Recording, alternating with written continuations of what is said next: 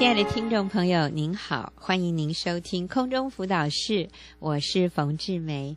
在今天的节目里面，我请到了好朋友齐丽华姐妹来，我们一起来分享讨论一个题目，就是“永浴爱河不是梦”哈，“永浴爱河不是梦”哈。丽华你好，冯姐好，大家好。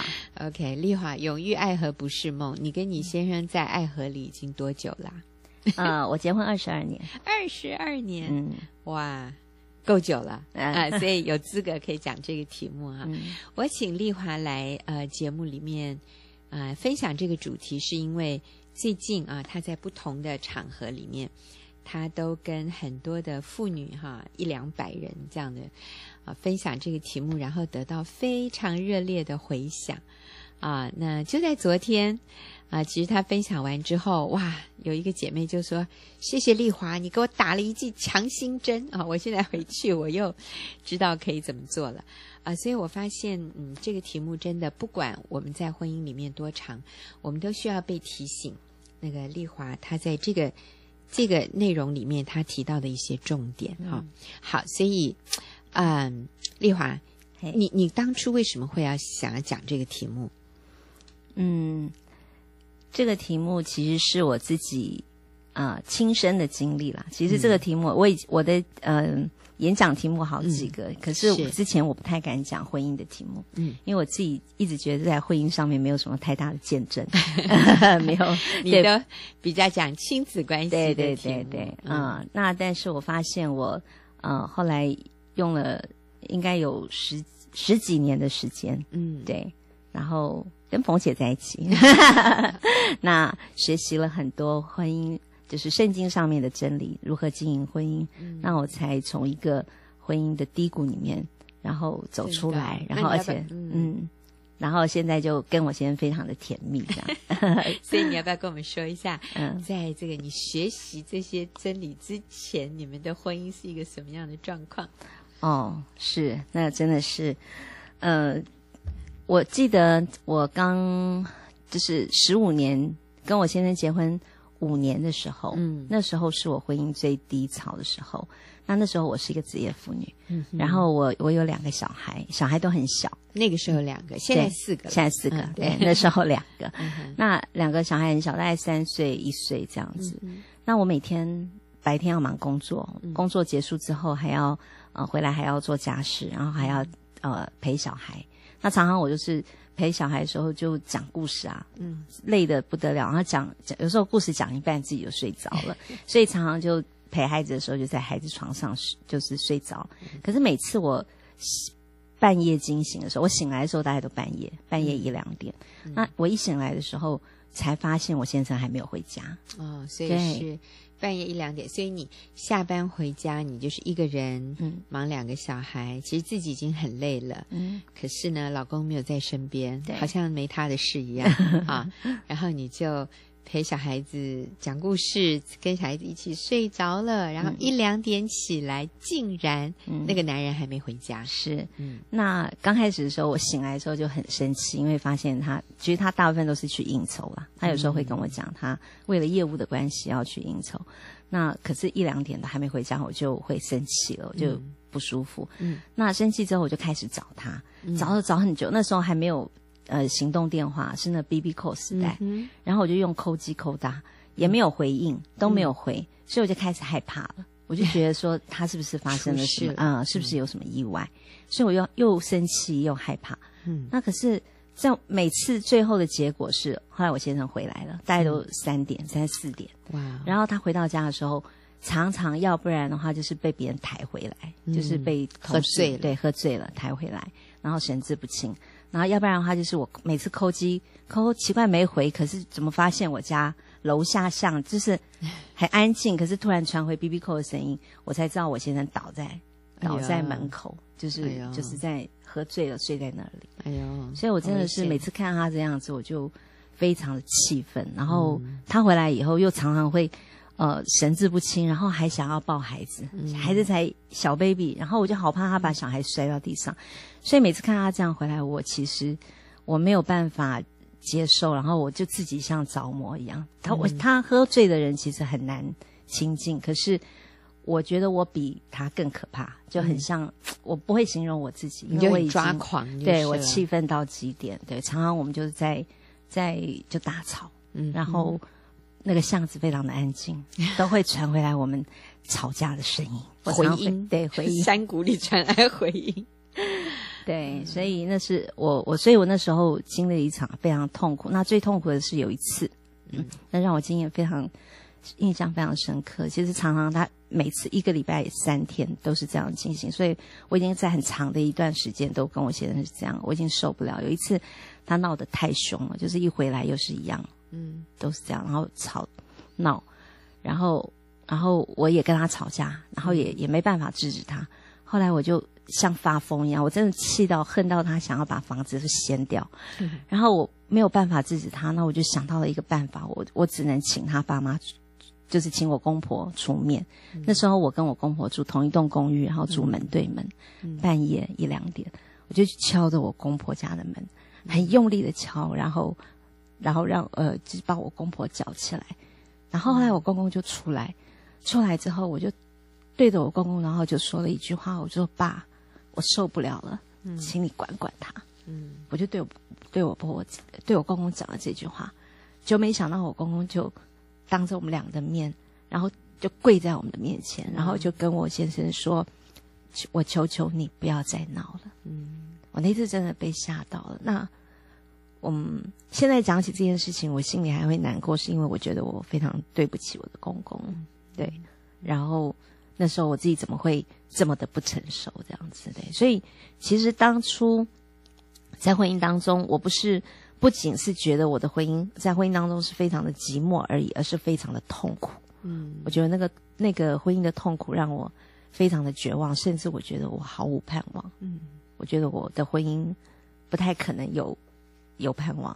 嗯，所以嗯，其实，在丽华的演讲里面，你有讲过一句话，你说如果还有比孤家寡人更凄惨的人。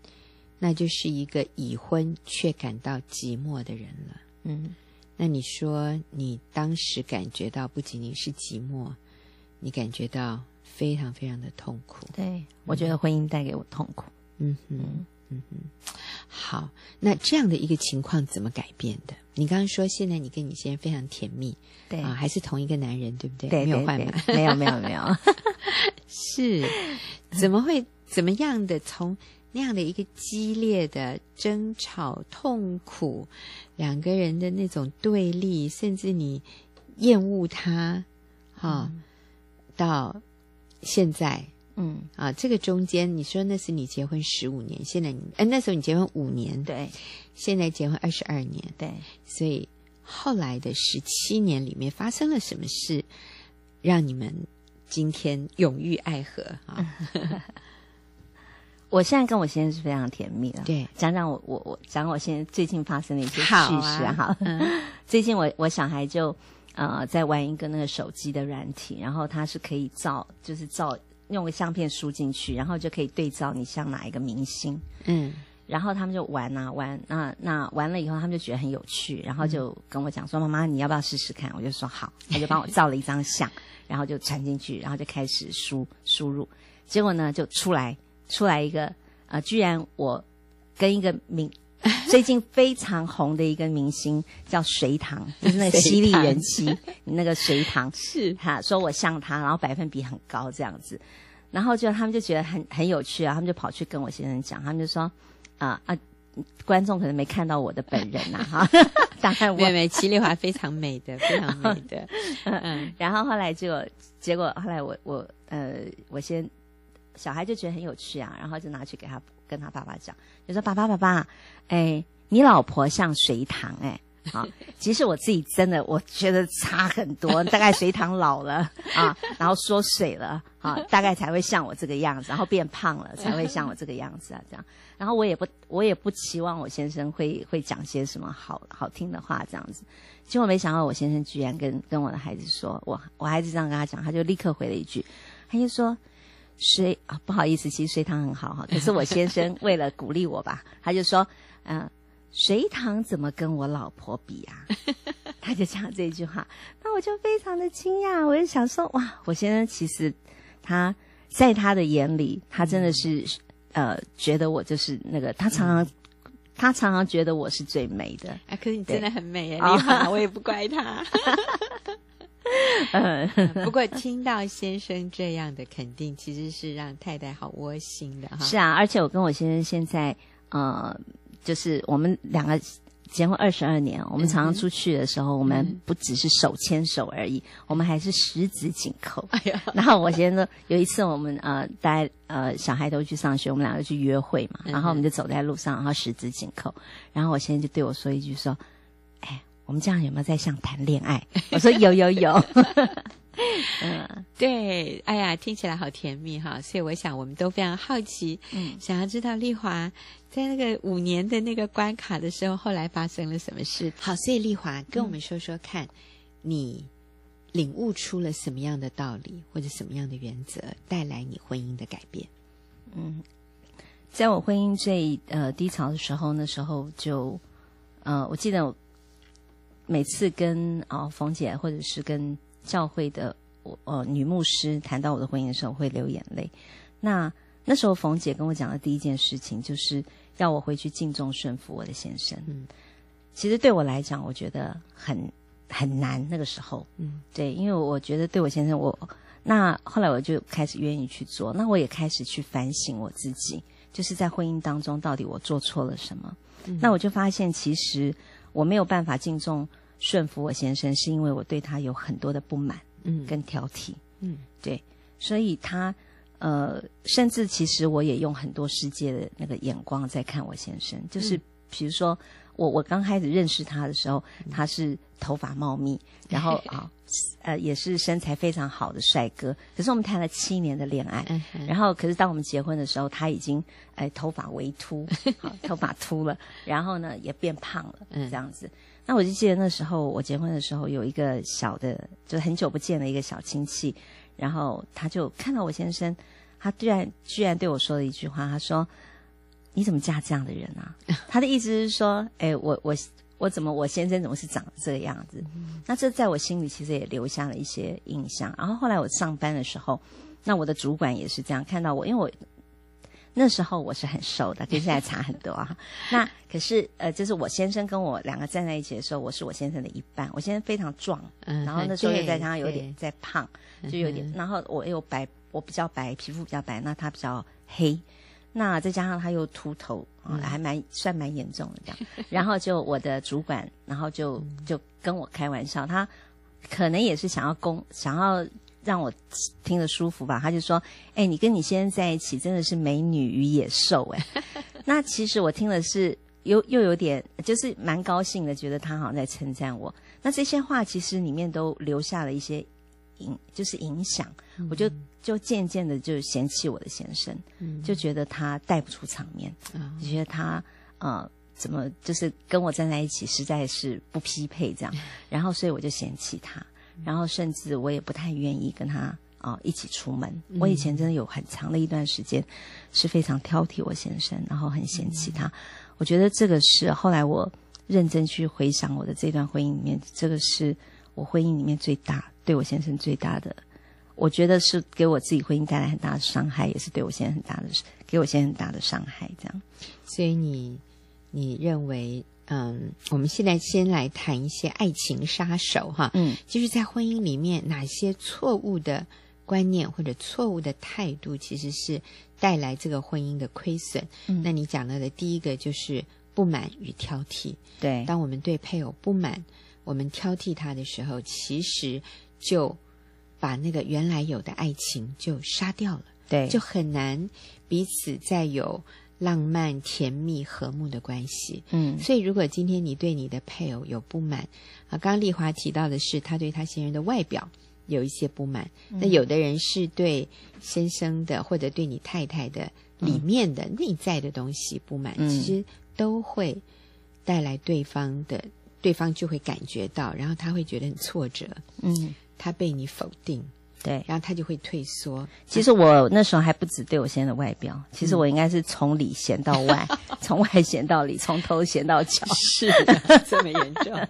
对，真的很严重。所以这个就真的杀掉了爱情了。是啊，是啊。所以两个人在一起就是只有痛苦、嗯，伤害、对立。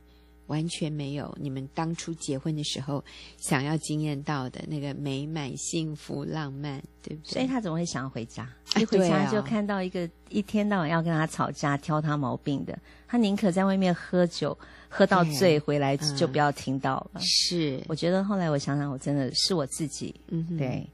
所以我那时候也呃在读圣经的时候，其实常常有两句圣经。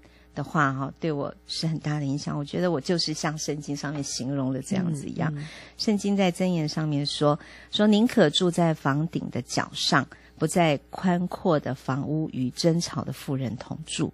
嗯，还有一句是宁可住在旷野，不与争吵使气的妇人同住。嗯、我那时候就是那个 呃争吵的妇人，然后我先生真的宁可在外面，他也不愿意回家。嗯对，诶，所以我们都应该反省反省啊！有的，有的姐妹，我们常常很难过，为什么先生都要忙到那么晚才回来？嗯、他是真的那么忙吗？嗯、我想有的时候可能他是逃避家里的这个争吵使气的妇人，嗯，就是里面永远有不满，有不快乐，有挑剔，有。情绪，嗯，那真的耶，这个男人回来他就倍感压力，所以他宁可啊、呃、假借，嗯，说呃工作忙碌啊，压力大呀，所以他就在外面呆呆呆到不能待下去了，才那个神志不清的回来这样子。你对他生气，他也听不到了。对呀，好，那相对的，那什么是正确的？如果我们我们要把这个不满挑剔除掉。那取而代之的应该是什么正确的态度呢？应该是呃，其实我发现我先生他里面非常大的一个需要是要敬重顺服，就是我我他需要我的敬重跟顺服，这也是圣经的教导。嗯，嗯圣经说我们做妻子当然要啊、呃、顺服自己的丈夫，如同顺服主一样。嗯哼，那我发现这个是非常他里面非常深的需要，可是我受了很多世界的价值观的影响，我觉得。我们是平等的，嗯，我而且我的工作也不输他，嗯，那收入还比他高，那为什么我要啊、呃嗯、什么都要听他？我那时候非常的骄傲，嗯，觉得我自己做的很多的决定好像都比他优这样子，所以我我常常是践踏他的。嗯、那当我听到需要敬重顺服的时候，我就觉其实对我来讲是一个是一。你 怎么会有这种事？怎么会要要我去顺服我的先生？其实我那时候是刚开始的时候是蛮难接受，对。那但是因为我那时候在呃呃，就是在学习刚认识神，然后我我也很渴慕想要认识圣经的真理。嗯，当嗯冯姐这样跟我讲的时候，我就觉得既然圣经这样讲，既然是神的话，那我就试试看，我就愿意来顺服我的先生。对，然后看看神要在我家行什么样的事。你要不要举个例子？嗯，好，就是嗯，记得以前我在做业务的时候，我收入非常好。那、嗯、那我们的主管也会激励我们，然后去就是用呃高消费，嗯、对高消费，然后来让我们刺激我们有赚钱的动力，这样子。所以我的主管呢就带着我去，他知道我很。很很喜欢，想要有自己的房子。嗯、那主管是一个女的啦，哈、嗯。那她她就，然后她就呃带着我们去嗯买房子，所以我们就、嗯、呃我就二话不说，我就觉得我收入很好，所以我就买了啊、呃，就是两间的房子。嗯、那我那时候做决定的时候，我完全没有考虑到我先生，我觉得我自己可以付得起，然后呃就是我都决定我自己要付了，所以我就。啊、呃，就买下来，钱也都付了，然后就等我先。后来最后，我觉得还是一件蛮重要的事，就通知我先生上来看一下。嗯，我现在就说，那他觉得怎么会买两间？他说，那我买两间的用意是一间想要给我公婆住，因为我觉得这样他们才会一起跟我搬上来，嗯、住在一个风景优美的地方。这样，然后后来我先生就说，那你可不可以只要买买一间就好了？那、后来我就，哦，好，那我就就。就退掉买一间，可是当我买这个房子之后，我先生一直说卖掉卖掉，可是我都舍不得，我就缴了很久的钱，我缴了不少钱进去。那当我在学顺服的时候，那时候我就想，那既然呃，冯呃呃辅导教导我要顺服，圣经也是这样讲。那我是不是要来在房子这件事情，我就顺服我的先生？然后我就说好，那既然我现在已经讲了这么多遍，那我就顺服他。既然你要卖，好吧，那那你就去卖好了，我就说服你。嗯，那就让他自己去找买主，这样。后来就他就真的很快就找到买主了，然后居然他亏了一百一十万，然后把那个房子卖掉。我看听到的时候，我真的是快昏倒，然后我就心里就跟神有点埋怨。我心里想说，为什么我顺服还要亏一百一十万？为什么不是祝福吗？为什么顺服还会有亏损？然后，可是这个后来到呃最后呢，那个的的结果其实是虽然亏了一百一十万，那后来也没有亏那么多啦。嗯，那嗯，就是呃后来我才发现，其实那个房子呃后来发生的一些事情，包括那个房子里面。呃，别动！我们同社区有人自杀，然后甚至后来山坡地的房子倒塌，嗯，然后房子都卖不出去，连贷款都贷不到，嗯，然后我才发现，其实原来上帝透过我顺服我先生，嗯，呃，这件事情他早就在要保护我，嗯，他虽然我先生是用很呃，就是很便宜的价钱把房子卖掉，让我亏了很多的钱，可是如果我没有听他的，嗯，我。不是亏这样子而已，我可能房子，我现在会背很多的债，嗯、然后而且我无法脱身，然后而且甚至贷款贷不到。嗯，对，是好，所以我们听到丽华讲到婚姻的杀手是不满和挑剔，但是怎么重拾甜蜜呢？如果你是一位姐妹，一位女性的话，我们学习敬重顺服先生的时候，我们会惊艳到上帝的保护和祝福。那今天谢谢各位的收听，下个礼拜我要请丽华继续回来跟我们分享永浴爱河不是梦，下个礼拜见。